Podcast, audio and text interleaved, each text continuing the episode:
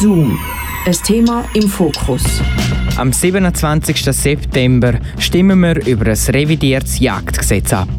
Das heißt, das Jagdgesetz, das seit dem Jahr 1985 in Kraft ist, wird angepasst. Aber was für Punkte werden da verändert? Respektive, wie sieht die Vorlage aus? Bei mir im Studio ist jetzt mein Mitpraktikant Matteo Frucci, der sich vertieft mit der Revision auseinandergesetzt hat. Ciao Matteo. Hi Flo. Ich glaube, das Wichtigste zum Wissen wäre sicher, wieso braucht es ein neues Jagdgesetz?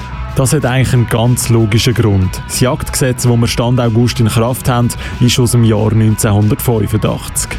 Dort hat natürlich der Wildbestand in der Schweiz noch ganz anders ausgesehen. Dort hat es zum Beispiel keine Wölfe mehr gehabt. 34 Jahre später haben wir heute etwa 80 Wölfe, die in der Schweiz leben, teils sogar in Rudel. Und durch die Vermehrung kommt es immer wieder zu Schafsriss und die Abstimmungsvorlage wird eben das Problem in Angriff nehmen.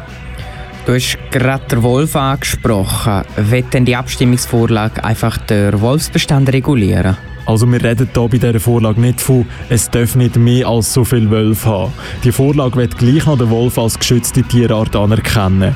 Neu wird einfach die Verantwortlichkeit von der Bestand vom Wolf und anderen geschützten Tieren vom Bund auf die Kantone übergeben. Was meint denn der Bundesrat oder auch das Parlament zur Jagdgesetzänderung? Der Großteil vom Bundesrat und dem Parlament empfiehlt ein Ja. Für sie erfüllt die Vorlage zwei wichtige Anliegen. Erstens stärkt es den Schutz von vielen Wildtierarten und zweitens bietet es eine pragmatische Lösung für den wachsenden Wolfbestand. Trotzdem bleibt er eine geschützte Tierart. Ich nehme mal an, da gibt es auch ein Referendumskomitee. Ja, wie bei fast jeder Abstimmungsvorlage gibt es auch hier ein Referendumskomitee. Sie findet, dass die Gesetzesänderung missraten sei. Es erlaubt die Tötung von geschützten Tieren, auch wenn die noch gar keinen Schaden verursacht haben.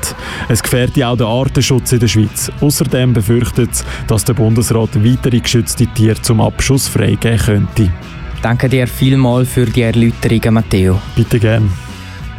Falls ihr nach der Erklärung jetzt auch noch hören wollt, was Befürwortende und Gegner zum neuen Jagdgesetz meinen und wissen wollt, was ihre Argumente sind, gibt es die ganz Schwerpunktsendung Brennpunkt Aargau zu deren Abstimmungsvorlage jederzeit auf kanalk.ch unter der Rubrik Schwerpunkt zum Nachlesen.